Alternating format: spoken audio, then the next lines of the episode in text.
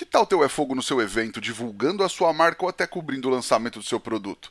Chama a gente no efogopodcast.gmail.com pra gente trocar uma ideia e achar a melhor forma de transformar o seu evento ou o seu produto em conteúdo. Bom, então vamos lá. Boa noite para quem é de boa noite, bom dia para quem é de bom dia. Vamos tacar fogo nessa parada que tá no ar. Mais um É Fogo.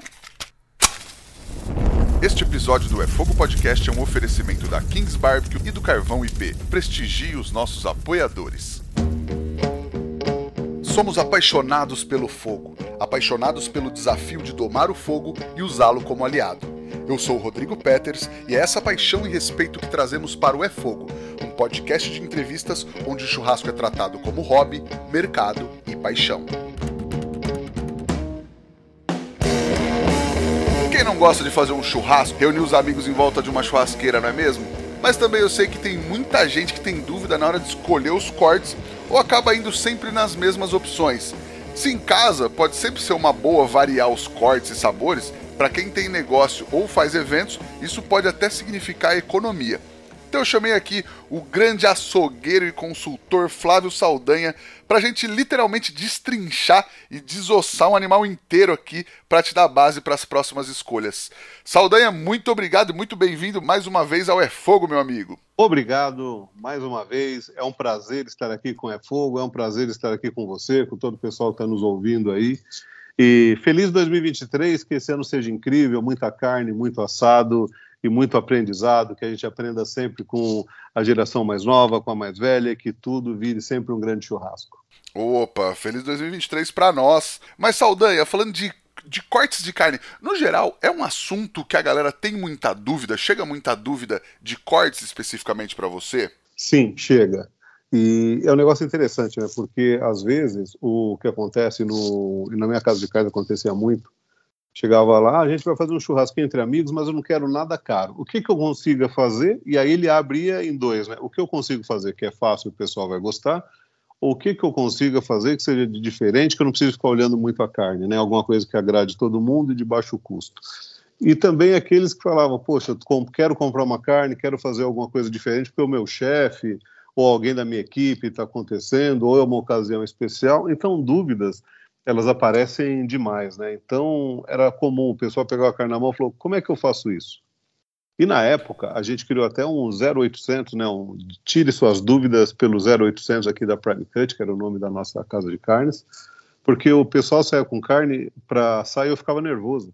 Que eu falei, será que ele vai acender certo carvão? Será que ele vai deixar esperar ficar em brasa? Será que ele vai colocar na altura certa? Será que o sal que ele levou ele não vai estragar. Então a gente ficava meio ali e eu sempre brincava, né? Falava assim: olha, assim que terminar o seu churrasco, manda uma foto pra gente. Naquela época o Instagram estava começando, mas eu olhava no celular e falava: putz, o cara mandou bem, vou dar um desconto de 5% para ele na próxima, porque era um alívio para mim, né? Porque qualquer coisa desse errado, eu ia falar: o açougueiro que mandou errado, né? Legal, com certeza, cara. Eu acho que era muito comum também, numa época, acho que pré-difusão da carne de qualidade, a galera chegar e falar assim: que corte, que, que bife você tem aí para churrasco, né?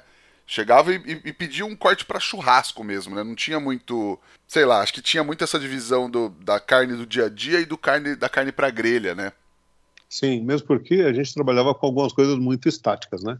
O cara falava, qual, qual carne que é boa eu assar em casa? Aí você falava, pô, tem essa, tem aquela outra, para panela de pressão é essa. Ele falou, e qual carne você tem para churrasco? Aí eu falei, mas você, na sua casa, qual, o que, que você tem? Ah, eu tenho churrasqueira, então eu tenho espeto, então a gente fazia os cortes para espeto. Depois de um tempo é que começou a aparecer a grelha, aí a gente foi andando para os steaks, mas a gente já mandava carne para espetar e não era raro, né? O pessoal aparecia com o espeto na loja e falava: Você consegue espetar a carne para mim? Que ele só queria chegar lá e, e, colocar, né?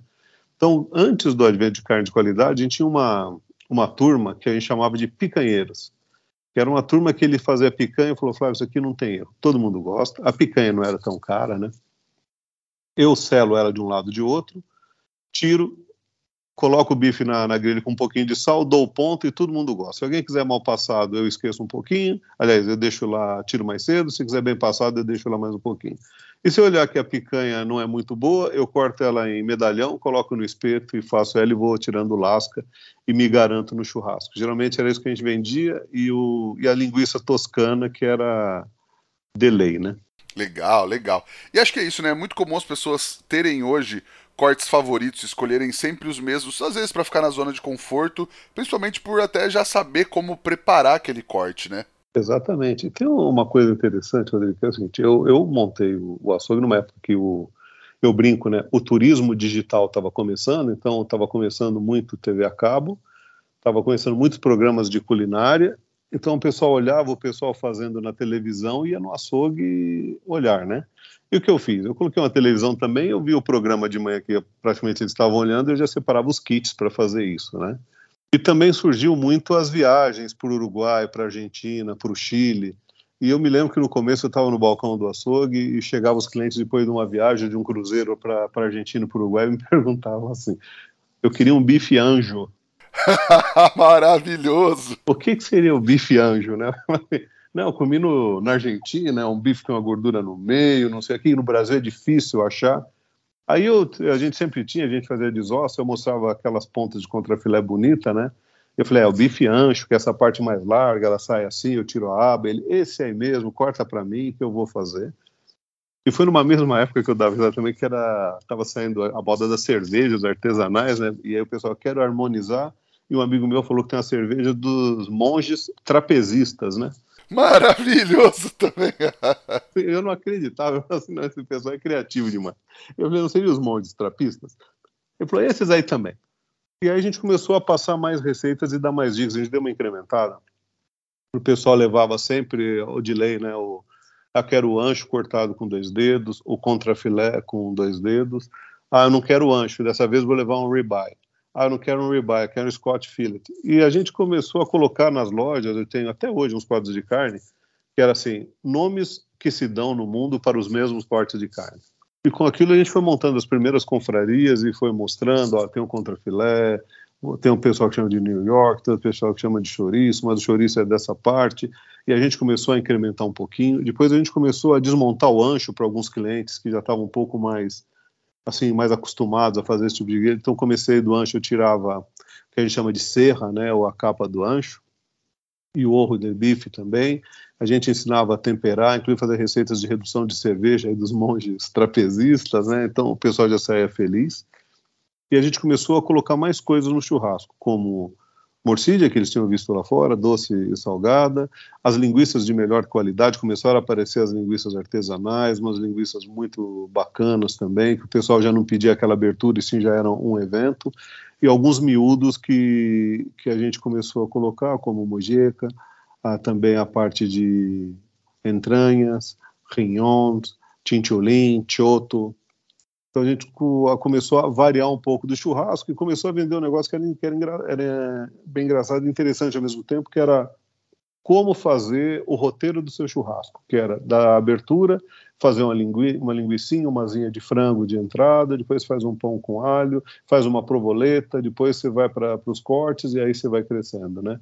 Isso aí o pessoal começou a pegar de uma maneira muito legal. Então a gente vendia uns kits maiores, o pessoal começou a chamar mais gente. O churrasco é um negócio muito gregário, né, Rodrigo? Então o pessoal vinha, eles me falavam, ah, na minha casa eu comecei a fazer um churrasco para dois, para quatro, eu já estou em 10, 12 pessoas, cada um leva uma coisinha, harmonização com o vinho.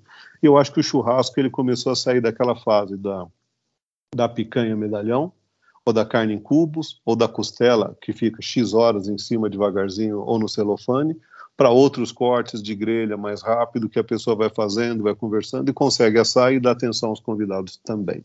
Boa, maravilhoso, cara.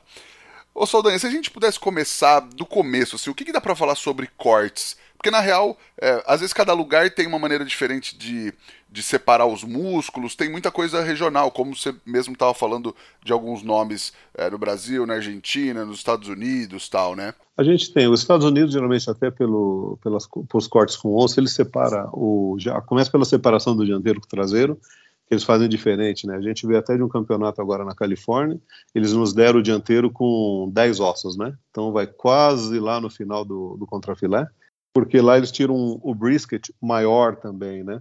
Então eles já tiram o brisket um pouquinho já um, da, da, da capa costela do rojão. E com isso eles conseguem fazer alguns outros assados diferentes. E tiram cortes mais com osso que depois começaram a vir aqui para o Brasil, no caso do prime rib, tomahawk, cowboy steak, né?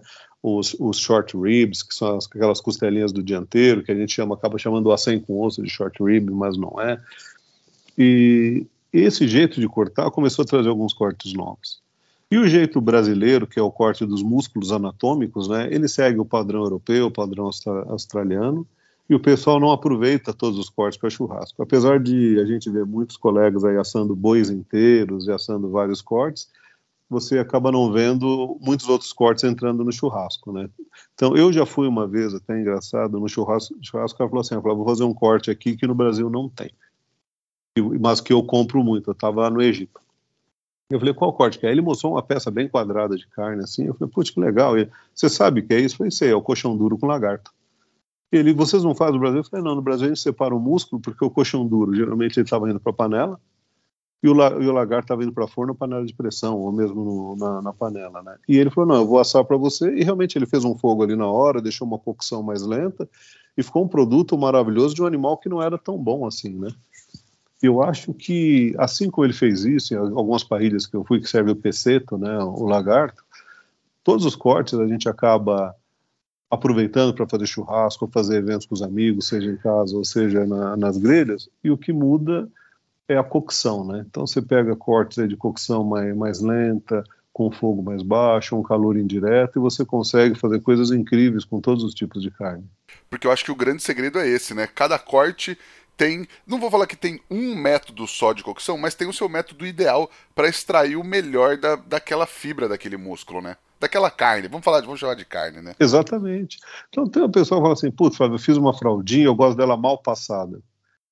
E eu falei, e eu sou do contra, né? Porque a fraldinha eu não gosto dela mal passada. Eu acho que mal passada ela fica suculenta e tudo, mas como eu venho de uma escola gaúcha, a gente assava, assava o vacil, que o vacil inclui o bife do vazio, aquela entranha do rojão e a fralda inteira, com membrana. A gente era um, era um produto nosso que a gente fazia ou na churrasqueira, ou no ou espetada, né? Mas ela ficava três horas, três horas e meia assando, então aquela aquela membrana ficava crocante, ela saía assada e rugosa, né? Assada e, e, e, bem mal passada. Então depende do método de cocção e do jeito que você vai fazer. Até regionalmente no Brasil muda um pouco isso, né? Então você vê aqui em São Paulo, eu fui colocar uma costela no restaurante e a gente fez igual a gente faz no Sul. A gente risca o osso por trás, assa ela lento e deixo ela pendurada atrás da parrilla. Quando o cliente pega, eu só corto a carne, destaco a costela e coloco ela rapidinho, dou uma dourada e sirvo. E os clientes falam assim, ah, Flávio, para mim não é a que eu gosto. Assim, ela não está assada igual a que eu gosto, que é aquelas costelões de seis horas, sete horas, costelão desmanchando ou desfiando, né? Então a gente faz uma leitura de cliente por, junto com o músculo e, o, e a cocção, para tentar entender qual que é o tipo da casa, qual que é o tipo de evento, qual que eu, como é que seria a carne que esse pessoal gosta, né? Igual, eu acho que todo mundo já passa por isso, né? Tem gente chega no churrasco e fala assim, olha, eu não gosto de carne mal passada. E que não tem mal nenhum, né?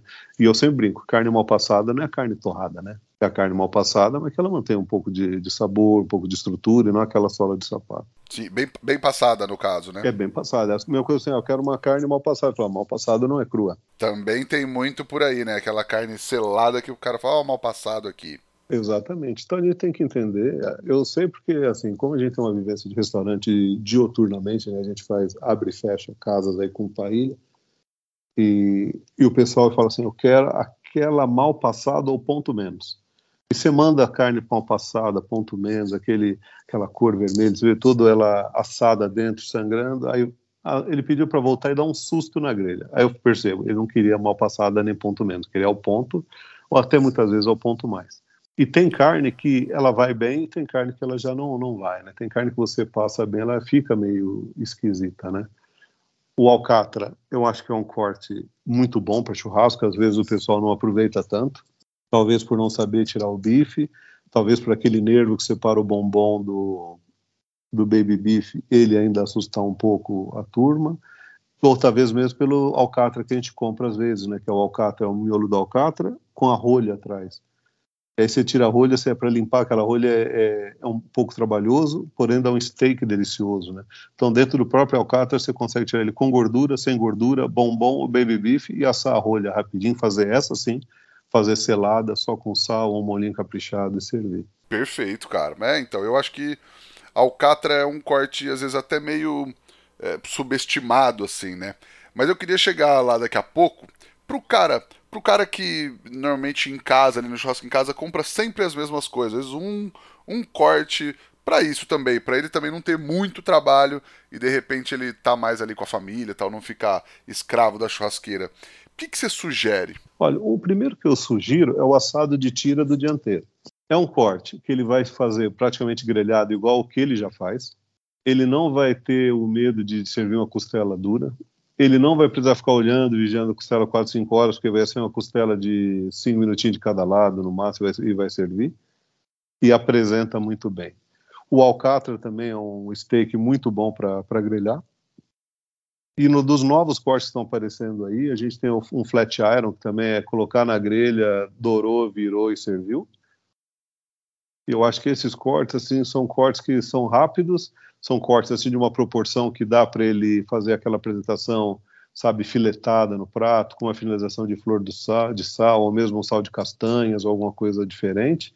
Todo mundo vai beliscando, enquanto isso dá tempo dele conversar, apresentar o corte, seja, seja num churrasco mais caseiro, ou até mesmo um evento um pouco de maior porte, e ele apresenta bem e vai fazer. Igual o peito também, a gente fala, pô, o peito tem que ser brício, não tem o defumador, e eu faço peitos bacanas para o pessoal que tem espeto rotativo, então a gente corta ele em, em retângulos compridos com a, o granito, né, espetamos para o pessoal, e ele deixa só no sal grosso e vai rodando aquilo ali, ele vai tirando lasca, como se fosse casqueirando o peito, e é uma carne de um sabor absurdo, assim. Sim, legal, cara. E esses cortes que você falou também, eles têm uma variedade de sabor, né? Porque você tem ali o, o assado tira do dianteiro, você vai ter. É, às vezes o cara vai fazer um contrafilé, ou ele vai ter o flat iron, ou o alcata, são sabores e, e, até texturas da carne muito diferentes, né? Sim, o Denver Steak é um corte que você coloca ele na, na grelha, ele marcha rápido, né? Tipo, ele prepara rápido, ele sai rápido, e ele é um sabor intrigante, né? Porque ele mescla o caramelizado, às vezes uma doçura, às vezes um, um pouco do sabor mais forte de carne do, do dianteiro. Então, ele, são, são cortes que ele dá para servir, falar do corte, todo mundo come, sem ser aquele atropelo de, de carne, né?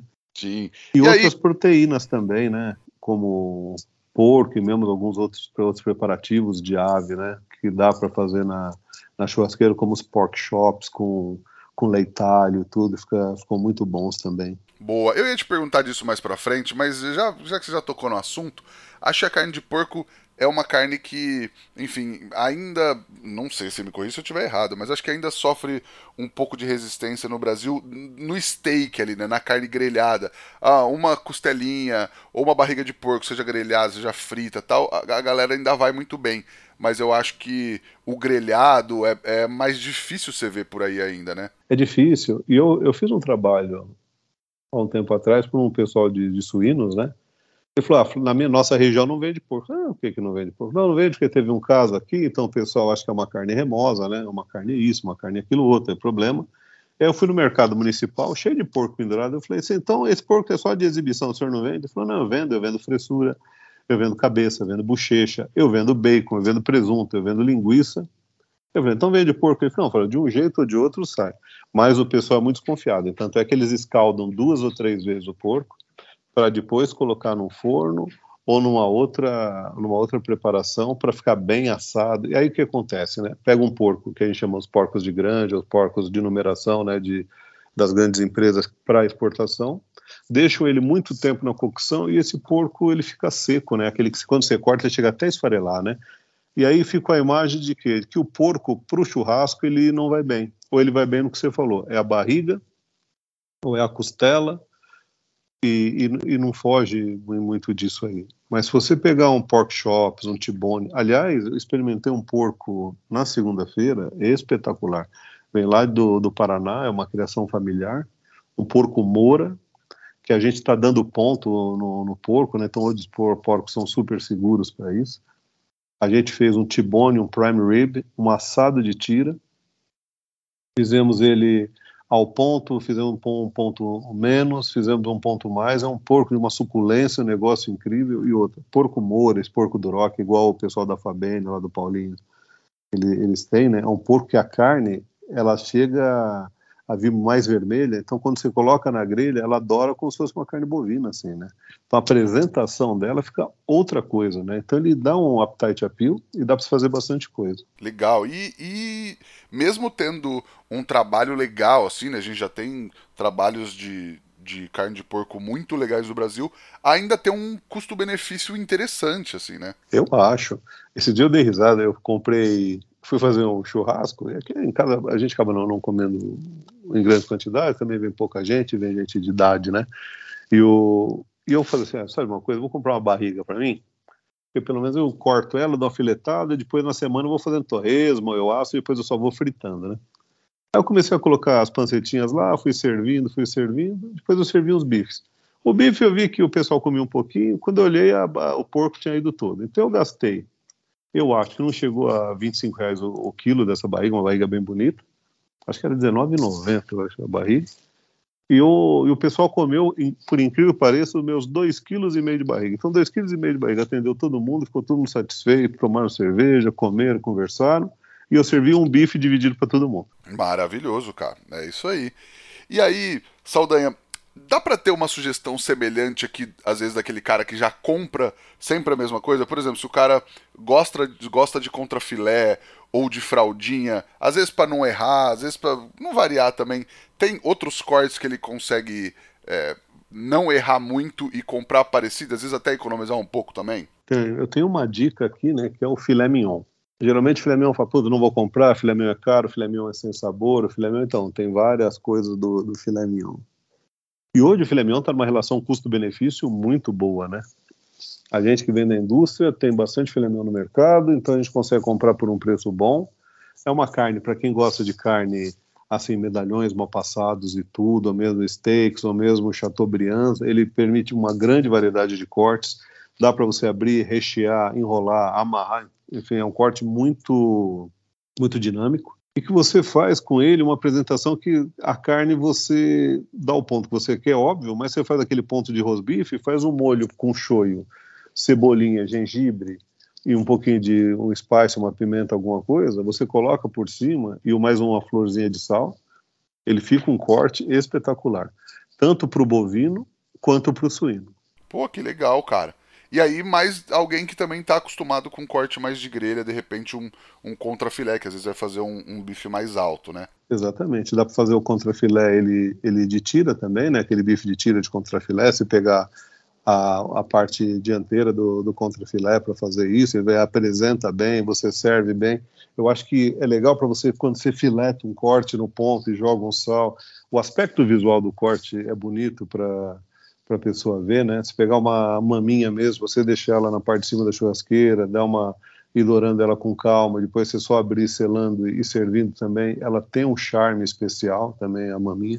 Ainda mais as maminhas desses animais de, de angus, esses blacks que estão surgindo aí, é um negócio que derrete na boca, né? Sim, sim. E o cara que é apaixonado por uma fraldinha, assim, ele que às vezes tá acostumado mais com a fraldinha, gosta, já sabe fazer, tem alguma coisa mais ou menos parecida ou que às vezes dá para ele dar uma variada? Tem, tem três coisas que eu pelo menos eu gosto de fazer em casa. Eu tenho o bife do vazio, que é o pacu, que fica perto ali na região do vazio, fica perto da fraldinha. Então pego o pacu, o pacu de angus, eu só dou uma selada nele, fileto e sirvo, uma carne muito saborosa. Eu tenho a que a gente chama de falsa entranha, uma entranha do rojão, ela parece uma entranha, mas ela fica por dentro da costela rojão a gente tira ela, deixa ela bem vermelhinha e assa ela igual a fraldinha e corta rompendo as fibras, ou a própria entranha, o diafragma. Hoje é encontrado até com uma certa facilidade e você consegue dar um, uma grelhada nele, ele fica com a textura da fraldinha, mas o sabor dele é um negócio impressionante de bom. Ele consegue reunir uma fraldinha com um pouco de gordura entremeada e o sabor do dianteiro. Sim, não, legal. E aí o cara não vai fugir muito do, do preparo que ele já está acostumado. Que às vezes não é o cara que, que quer entender muito de técnica. Ele quer fazer ali, ele tem o ponto de segurança dele, faz bem feito e agrada todo mundo, né? Exatamente. Esses três cortes, ele vai preparar igual ele prepara a fraldinha dele, ele não vai errar, ele vai, ele vai se divertir, vai apresentar três coisas diferentes.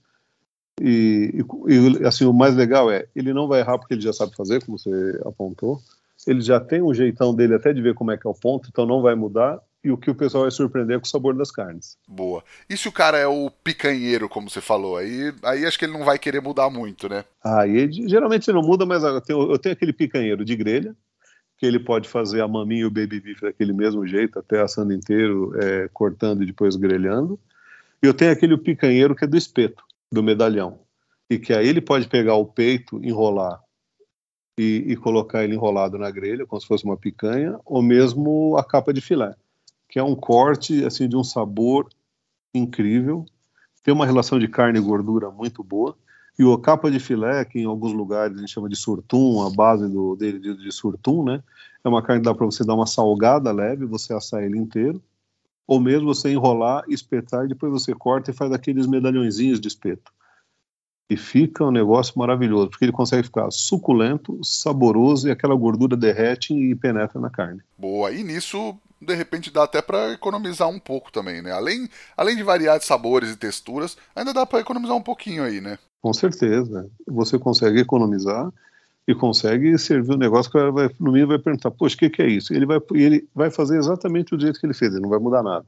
Tem muita gente que tem aquele espeto giratório, né, ou giraguilho na própria churrasqueira, ele coloca espetado ali, vai girando, ficou dourado, ele tira um pouquinho, ele, ele reforça o sal, ele vai se divertir, todo mundo vai, vai falar, nossa, que churrasqueiro criativo é esse, servindo três ou quatro coisas diferentes. Boa. E cara, e aí quando a gente fala de um negócio, a economia pode fazer muita diferença, né? Tem os cortes que são favoritos das steakhouses também? Tem. Hoje as steakhouses trabalham, quando a gente fala de steakhouse, os, os cortes com osso e também os cortes de lombo e alcatra, né? E também as parrilhas acabam trabalhando no mesmo sistema. São cortes sem osso com do lombo e do alcatra. Mas está surgindo com muita força os cortes do dianteiro, tanto para parrilha quanto para steakhouse. Nos Estados Unidos, há muito tempo, tem o corte que a gente chama de delmônico, né, que foi o corte criado por um cantor, que ele queria comer uma carne suculenta, saborosa e sem gordura. Então o pessoal abriu os músculos do, do chuck roll, separou a gordura e amarrou ele novamente e grelhou.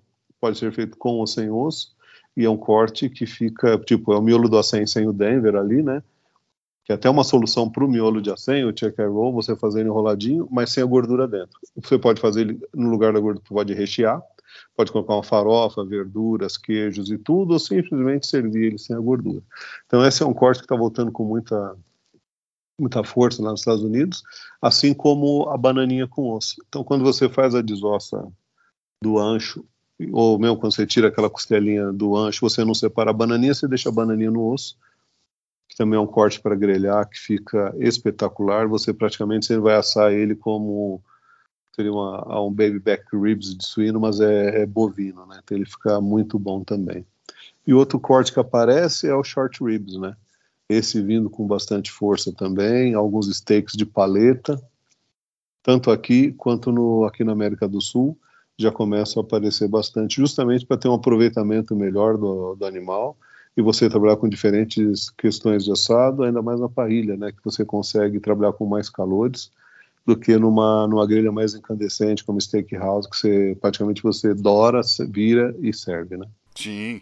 E cara, é, você acha que nesse caso aí tem que fazer um trabalho com o público, pro público, pro cliente conhecer também e pedir mais outros cortes, variar dentro dos pedidos que está acostumado e que também são oferecidos na maioria dos lugares? Sim, tem que fazer um trabalho. O que eu tenho feito já há algum tempo é eu lanço cortes semanais, que a gente chama de cortes de temporada. A gente leva algumas sugestões de cortes diferentes ou de animais diferentes. Né? Recentemente eu fiz um, um tomahawk só da, da, sexta e da sétima vértebra, que são, são maiores, de um animal chamado Belted Galloway, que é aquele animal com a cintura branca, né?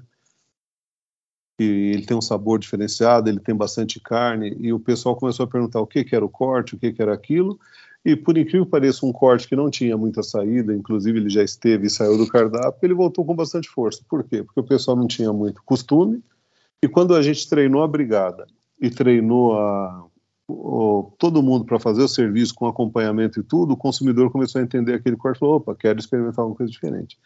E assim a gente fez isso, eu fiz o colchão mole de Wagyu, eu fiz um sushi de Wagyu, eu fiz agora recentemente junto com o pessoal da Wagyu JC e o Bassar, a gente fez o Shabu Shabu, que é aquela carne de um colchão, um colchão duro laminado para cozinha oriental, aquele churrasquinho coreano que a gente aproveita tudo, tudo, tudo na brasa.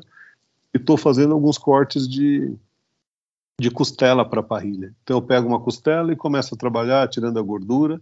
A gente começa a tirar os cortes internos da costela, ainda mais de, de animais gordos, como Angus ou mesmo Wagyu, e começamos a tirar steaks, aí não muito grandes, 250 gramas, 300 gramas, que vem praticamente já marmorizados e com aquela gordura impregnada, que é só jogar na grelha, dar uma seladinha e servir. Boa. E cara, acho que essa chegada forte do Wagyu no mercado também tem trazido vários cortes. Tipo assim, a gente já tinha, já vinha é, entrando pro churrasco cortes que há uns anos atrás a gente não estava acostumado, né? Já tinha o Denver, por exemplo, 10, 15 anos, era impensável colocar um acém na grelha. E hoje, com o Wagyu, acho que tem mais cortes que estão entrando e até é uma maneira do, do frigorífico, do produtor aproveitar um animal que é Wagyu o, a carcaça inteira, né? Exatamente, você tem que aproveitar e rentabilizar o animal, né? Então não adianta você comprar um Wagyu, você vender o, o filé de costela e o contrafilé, e o resto você começa a ter um processo meio sofrido, né? Pessoal falou assim, não, Flávio, eu faço fraldinha de vaguio, eu estou satisfeito. Eu falei, tudo bem, mas a cada, conforme você vai pedindo ah, duas fraldinhas, é mais um boi. Um boi são mais quase 30 quilos de, de colchão mole, né? São colchão mole grandes, completos, mais quase 9 quilos, 10 quilos de, de colchão duro. Então você, você vai multiplicando cortes que não usam, né? E o Wagyu permite que a gente faça o churrasco de todos os cortes. E eu fiz um projeto há um tempo atrás, chamava Papel Rasgado, eu laminava o patinho na máquina de frios, como se fosse um paiar, jogava em cima da grelha, sem tempero, sem nada, só, só grelhava ele de um lado, colocava na mesa e jogava a flor de sal, azeite, um pouquinho de manjericão, e os clientes eles cortavam aquilo, rasgavam, né, com a próprio faca e garfo e comiam, e era uma experiência de entrada assim maravilhosa, né? A gente conseguia soltar muito rápido esse produto e era um produto que ficava entre um carpaccio e um rosbife, ou com um carpaccio e um paiar, mas com o sabor do wagyu incrível, assim, derretia na boca. Nossa, que demais, cara. Sensacional. E aí, você acha que tem cortes que são mais subestimados e outros que são mais superestimados? Eu acho que sim. Eu acho que o lombo todo é superestimado, principalmente o ancho, né? Puta, come um ancho, aquela coisa toda. E você tem um corte no final da alcatra chamado maminha, que é um corte, eu acho que o corte mais versátil que a gente tem. E o pessoal acaba não aproveitando. A maminha ela dá bifes excelentes para você fazer no dia a dia numa frigideira. Ela dá uma carne de panela incrível que, que desmancha. Você consegue fazer ela assada no forno. Você consegue fazer tiras de maminha grelhado para servir frias em salada, como numa Caesar salad, por exemplo. E você consegue assar ela de três ou quatro jeitos numa churrasqueira também ou em medalhão, ou em steaks, igual você dourando, corta steak e só finaliza o ponto dela, ou assar ela na parte alta, deixando ela ir assando lentamente, depois você só termina. A gordura da maminha é muito saborosa e a carne, a gente dá um pouquinho mais de, de sabor com os temperos e tudo, e ela vira um clássico do churrasco, e assim é um custo muito, muito muito atrativo, né? Boa, concordo. Realmente, maminha. Eu tenho comido mais ultimamente. Sim, confesso que eu também não era muito. Nunca, nunca foi muito costume comer maminha, mas maravilhosa. Defumada, então, finalizada na grelha depois, fica maravilhosa. Esse um amigo nosso, ele fez um lagarto. Eu tinha comido um lagarto numa parrilha lá no Uruguai. E o cara falou, nossa, Flávio, isso aqui é um desafio, vai comer o um lagarto? Eu falei, não, é um desafio porque eu quero ver como é que ele faz, né? E o rapaz dele só cortou de dois dedos, colocou na grelha, virou, serviu. Ele falou: olha, não é tão macio igual o outro, mas está super saboroso. E eu falei: gozado, né? Porque o lagarto eu não vejo tanto sabor e maciez, realmente eu concordo com ele. E quando eu comi o lagarto, ele estava assim, uma maciez, aquela que, que não incomoda, né? ele tava, tava, você conseguia mastigar e tudo. E ele colocou um molho com sal, pimenta do reino, umas ervinhas que ele colocou, ficou um produtaço assim. E recentemente, um outro amigo meu, ele colocou, ele abriu, recheou com simples, com cenoura bacon e linguiça, amarrou e deixou no defumador. Sucesso, sucesso. Não, e o produto veio, um negócio incrível. Então você pega esse, esses cortes. Então quando a gente fala de maminha, lagarto, alguma ponta do colchão mole, aquele baby tops do, do colchão mole, ou mesmo a capa que dá para você enrolar, rechear e amarrar. São cortes que hoje eles têm uma, uma, uma, uma geração grande, ou seja, aparecem muitos esses cortes. São cortes caros, então para a dona de casa ele, ele, ele é proibitivo pelo preço. Para o açougue é um corte difícil, porque ele é muito gordo, e a gente não assa achando que ele vai ficar mais firme. Na verdade, pela, pela cocção, você consegue aproveitar todos os cortes. Esse dia eu vi, não sei, acho que foi até o Santiago que fez na fez os cortes do, do ossobuco também. E você consegue fazer ele dar dourar, colocar no alumínio, no celofane, deixar na parte depois lá enterrado com as batatas e soltar ele desmancha também. Sucesso. Nossa, esse horário ainda deu uma fome, cara. Então, isso é que eu tava percebendo. Nós estamos conversando, eu tô até salivando aqui. eu não tô nem bebendo água nessa gravação hoje, não, tô, não tá nem dando sede, só fome. Ô Saldanha, aí tem aquela diferença também do corte pro almoço, né? Às vezes um almoço mais pegada menu executivo do dia a dia e um corte de valor mais agregado, né? O que, que dá pro cara que que tem uma casa que trabalha com, com steaks e trabalha com esses dois momentos, o que, que dá para ele fazer nesse caso? Eu acho que ele tem que aproveitar alguns cortes que sejam a pedida do almoço executivo, né? Eu tenho um, uma operação de restaurante no aeroporto e parece brincadeira, o cara senta atrasado, né? Ele senta atrasado querendo comer alguma coisa rápida, alguma coisa seja pronta, alguma coisa de custo mais atrativo, porque é ele que está pagando, é no horário do almoço dele, então tem que ser um negócio gostoso e tudo, e tudo mais, né? E a gente reduz um pouco a espessura do bife para marchar mais rápido. Não é porque você reduz que você não consegue dar ponto. E eu trabalho com alguns cortes que ele acaba não, não, não pedindo no dia a dia ou numa ocasião especial. Eu trabalho com uma cabeça de filé mignon estilo medalhão, que em muitos lugares o pessoal chama de biscuit, alguma coisa assim, que é sucesso. Você coloca, ele marcha rápido, ele dá um ponto bom, uma maciez incrível também e a gente trabalha com alguns cortes também de já pré-marchados, que é só de ou de aquecimento ou finalização.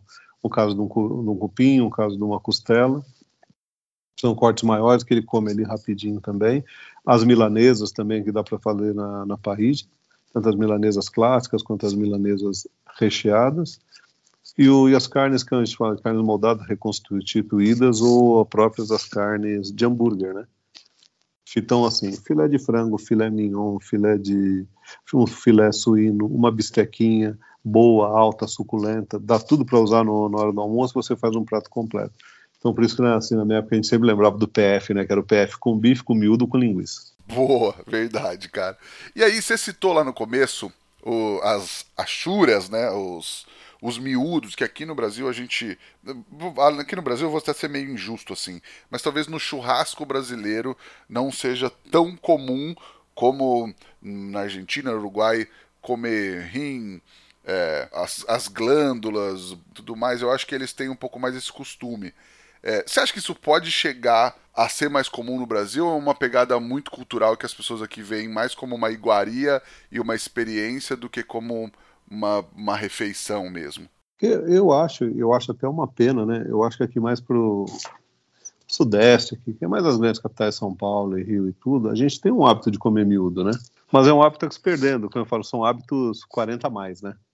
Gente, qualquer casa que você ia, tinha uma dobradinha, tinha uma buchada, tinha um bifinho de fígado, tinha uma língua, tinha uma língua escabeche, tinha, tinha miolo, eu mesmo pegava o miolo do boi, congelava, passava na máquina de frio, empanado e fritava. Ficava aparecendo filézinho de tilápia, coisa linda. Fazia aquele guisadinho de rim. Então sempre teve, a gente sempre aproveitou muito miúdo. E quando você vai para norte e nordeste, existe uma cultura de comer miúdo muito grande, né? Existe o sarapatel, uns grãos pratos preparados com miúdos, incluindo miúdos bovinos e suínos, que são incríveis, assim, o sabor explode, né? E você vê que tem uma nova geração que está resgatando isso, e uma outra que não sabe nem que o boi tem miúdo, né? Então você fala, puxa, tem isso, cara? Não, não acredito. Eu estava em Aracaju uma vez, o rapaz falou assim, fígado. Quando eu olhei, eu achei que ele ia estar com um bife de fígado num prato, ele estava com o fígado inteiro espetado e tirando lasquinha de fígado. Eu que gosto, achei, puta, iguaria, tá bom demais. Eu falei, pô, você serve bem? Ele, não, todo dia vão 10 peças de fígado. Então, nos legal, grandes centros, cara. a gente acaba não tendo esse costume, que é uma pena. Mas eu acho que com essas viagens e tudo, o pessoal começou a resgatar a entranha, que era o nosso diafragma, uma carne de tratamento de frio industrial que ia para outros negócios, ele virou uma casa de carne de grelha. Eu lembro que eu comprava o diafragma junto com o lombinho, eram carnes que valiam, sei lá, 14 reais, 15 reais. Você pegar uma entranha boa é 70 pau. A mojeca mesmo, né? Que, são as glândulas timo do coração e do pescoço. A gente não dava bola, para graxaria, acabava nem tirando aqui. E com o pessoal viajando, gente já consegue tirar, o pessoal já comer, já sabem preparar, já sabe extrair aquilo. Porque não adianta fazer um miúdo e servir para uma pessoa que não vai ver valor. É a mesma coisa que você servir um vinho de dois mil, três mil reais para um cara que, que não é um habitué de vinho. Ele vai olhar e é capaz de falar assim: nossa, que coisa amarga aqui, não, não vai dar certo. Então o pessoal tem que ter esse discernimento. Outro exemplo que a gente fez, eu peguei uma cabeça de porco com um uruguaio amigo meu, há um tempo atrás. A gente derreteu essa cabeça com tempero, foi, vão tirando todos os ossos, as orelhas eu já tinha tirado e já tinha grelhado, e depois piquei, joguei nessa massa que formou do, de todos os tecidos, as gorduras e tudo, drenei o líquido e coloquei na geladeira e fiz um queijo de porco. E levei num, numa degustação que a gente tinha, né? E, o, e, começamos a comer eu e o Uruguai com, com mate, porque eu falei assim, enquanto o pessoal não chega para comer, nós vamos comendo aqui, vai matando a fome, né?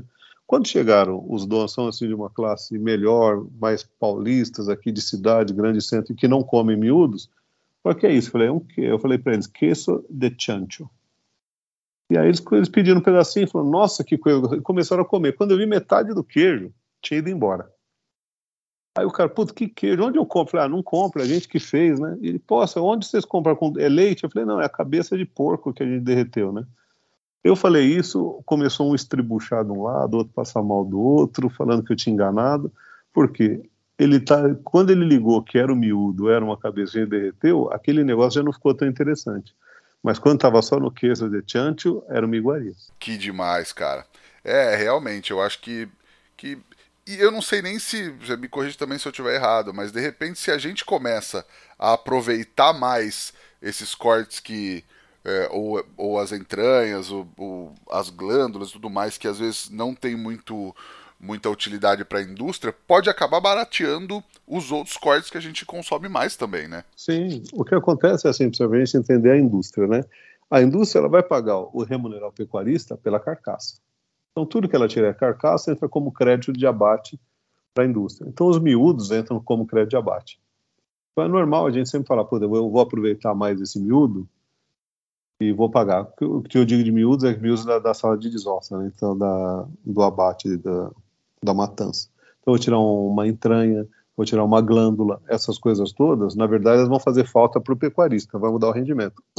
E aí já pode ter um conflito. E Legal. o frigorífico fala assim: também não vou pagar isso aqui, que eu já é para graxaria, pelo menos já está um valor dado. Mas alguns miúdos desses pegaram muita fama, né? Que é o caso da entranha, que hoje a gente matura na carcaça, alguns frigoríficos, outros ainda não, não, não permitem, o CIF não, não deixa e você está tá remunerando o, o pecuarista. Ao remunerar o pecuarista, o preço subiu. E é pela lei própria da oferta e da demanda, que hoje tem muita gente querendo entranha e pouca oferta, o preço explodiu. Então a gente muitas vezes acha, poxa, vou aproveitar melhor e baratear o custo dos outros cortes, na verdade você tem uma grande subida de, de todos os cortes, né? Agora, tem cortes que, que dá para se experimentar e são, eu gosto muito, né? No caso do rim bovino, ou mesmo rim de cordeiro, o caso das mojecas, a entranha, fígado, o bucho, o próprio tintulim, né, que é o que a gente chama de tripa gorda, aquela parte final do, do intestino também, ou o choto, né, a tripa fina enrolada na, na, tripa grossa também. São cortes de entrada, de, de presença, mas que aqui no Brasil ainda você não tem muita pegada. Você vai em restaurante, mesmo parrilha, sai uma mojeca aqui, uma mojeca ali, mas um tintulinho já sai menos, né? É, com certeza, cara, com certeza.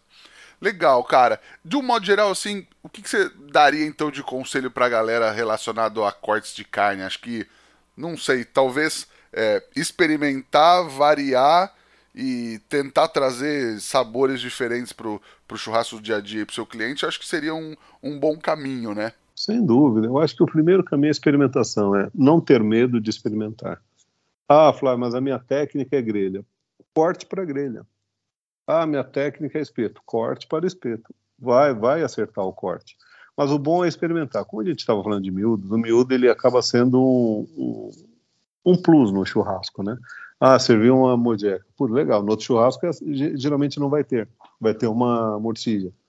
Ah, no outro vai ter isso. Então experimente, não tenha medo de servir um choto, um chinchulinho, até para ver se as pessoas gostam, porque a gente sabe que vai ser alguma coisa, né, que não é a, o modo do churrasco, vai ser um atrativo no churrasco, vai ser um corte de moda. É igual um búfalo. Você serve uma picanha de búfalo, putz, que legal, gostei e tudo, é um atrativo. Mas no outro, no outro final de semana, dificilmente você vai colocar o, o búfalo de novo. Mas eu acho que vale a pena a experimentação de todos os cortes. E não ter medo de perguntar para o açougueiro ou do profissional que está atendendo ele que corte é esse, como se prepara e como faz. E eu vou encerrar com, com um exemplo que é o filé de costela. Logo quando saiu essa moda de ancho e tudo, a gente sempre vendeu em supermercado o Noa, né? N-O-I-X, ou Noix, como a gente chamava, né? Que era um corte barato, como ele tinha gordura no, no meio, ninguém queria, todo mundo queria o contrafilé, que era só aquela gordurinha de cima. E ele tinha o nome clássico de filé de costela. E uma vez um amigo nosso comprou aquele corte e, e chegou para nós e falou assim: Putz, comprei o filé de costela. Pelo que eu entendi, é a melhor parte da costela. É o filé da costela. Então eu já embrulhei no alumínio, já fiz uma cocção nele, deixei cozinhando seis, oito horas ali, depois eu só dei um tombo na churrasqueira e fiz. A hora que ele serviu, estava um negócio seco, esquisito, e ele falou, nossa, que porcaria isso aqui. Eu falei, mas é que você fez errado. Porque o filé de costela você devia cortar, fazer grelhado, ou só dar uma selada e abrir, né, ou mesmo defumar, essas coisas todas. Mas que faltou no entendimento dele na embalagem uma orientação ou visão naquela época do que, que era aquilo. Então ele pegou um corte que poderia ser muito bom e fez um negócio extremamente confuso, né? Legal, cara, maravilhoso. Imagina aplicar tudo isso para ter os melhores cortes para seu churrasco, para chegar lá na frente e errar na técnica ou no equipamento. Então, para você não errar no equipamento, vai de Kings Barbecue. A Kings é a maior e melhor fabricante de pit smokers do Brasil, que produz equipamentos de extrema qualidade e eficiência, tanto para sua casa quanto para o seu negócio. E eficiência significa economia. Então, chama a Kings e fecha com o certo. E aí, falando, falando nisso assim, você tem alguma coisa para indicar de repente nesse assunto que as pessoas possam assistir, ler ou até visitar para entrar mais dentro disso? Cara, eu tenho visto uns. Agora, agora eu esqueci o nome, depois eu te passo. São, é um, são dois, me parece ser dois russos ou dois, sei lá, do, do leste europeu, são dois, uma, uma família, e ele, e ele faz uma cocção dentro de casa, ele tem vários tipos de forno. Quem me apresentou até foi o Walter Lopes. Eles têm, é, assim, na, no, parece um sítio, né? Eles têm forno, ele tem defumador, ele tem grelha, ele tem panela de barro, ele tem um monte de coisa e ele faz de tudo. Ele faz todos os miúdos, ele faz todas as proteínas, ele vai aproveitando isso tudo e o negócio vai tomando proporções assim que dá água na boca também. E o Instagram e o TikTok ainda acho que são grandes fontes para isso. O YouTube também, inclusive um amigo nosso, o, o Gringo, né, o El Gringo, o Rodrigo, ele, ele acabou de lançar o canal dele também no YouTube com receitas, ele assa, ele mora 20 anos no Brasil, então ele traz toda essa parte da Argentina, que é argentino dele, já com sotaque brasileiro, e como ele faz a desossa, como é que ele assa e aproveita todo o animal. E igual a ele, tem vários, passam várias dicas e truques. O Santiago é fantástico nessa parte de miúdos e novos, novos cortes também. O Netão, que é amigo nosso, está sempre mostrando os pontos da carne. O Carlão. Então, acho que acompanhar esse, essa turma que está inovando e preparando e testando vai animando você a fazer coisas novas. Né? Mesmo porque toda vez que eu vou em algum compromisso social, o pessoal fala, Flávio, eu vi uma receita hoje no Instagram, eu vi uma receita no YouTube, eu vi não sei o que, o que, que você acha? Eu fiz com maravilhosa, porque o visual chama muita atenção, você experimenta e, e, e funciona, né? Eu acho que o legal é as casas de carne estarem preparadas, igual a gente, em assistir, em servir isso e falar, opa, você que viu ali, eu tenho esse produto aqui. Maravilhoso, cara. Perfeito. Saldanha, quem quiser ver mais o seu trabalho, de repente tirar mais alguma dúvida contigo aí pelas internets da vida, por onde te procura? Pode me procurar no, no Instagram, eu tenho lá o Saldanha1707, né? Qualquer coisa, me manda um DM, fala comigo. Eu tenho o costume de, de trocar muita informação, então manda dúvida, manda sugestão, fala, Saldanha, você fez isso errado. Uma vez eu postei uma foto eu desossando um animal de menor tamanho, foi uma comoção, muito, o pessoal me ligou, não faz mais isso, tadinho do bichinho, e tal. Então eu tenho o costume de responder a todo mundo.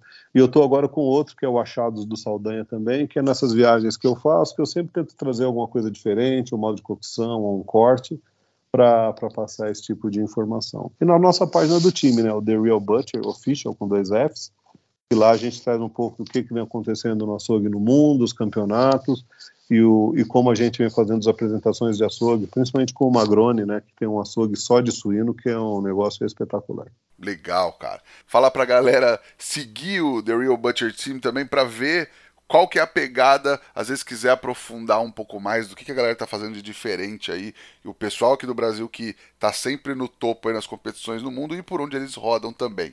E falar para vocês seguirem a gente também no Instagram, no arroba efogopod e no arroba rodrigopeters e dá aquele salve, avalie a gente onde você ouve, no Spotify, onde quer que você ouça, dá aqueles cinco estrelas, segue o podcast, faz muita diferença, é muito legal pra gente, cara. Saldanha, brigadão, mais uma vez um prazer falar contigo. Acho que a gente conseguiu tirar um pouco das dúvidas da galera. E se a galera tiver dúvidas, mais dúvidas, manda pra gente também, né? De repente a gente estica esse papo outro dia. Com certeza, vou fazer dessa maneira. Eu te agradeço muito a oportunidade de estar aqui com você.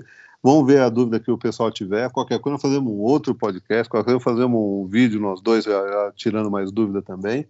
Vamos passar informação, tirar dúvida, tentar trocar conhecimento porque o churrasco é aquela coisa coisa legal, né? Quase ninguém lá vai para comer a carne. A gente vai comer lá para conversar, falar e falar das nossas receitas, né? Eu acho que essa é a parte legal, então vamos curtir, vamos fazer o podcast. Em caso de dúvida, me passem. Se eu puder resolver, falo na hora. Se eu não puder, com certeza eu vou achar alguém que vai poder responder para nós. Maravilhoso. Brigadão, cara. Queria agradecer também a Kings Barbecue e ao Carvão IP pela parceria de sempre. E a você que nos ouve aí já há quatro anos. Tamo aí, você já sabe, semana que vem tem mais. Valeu, tchau!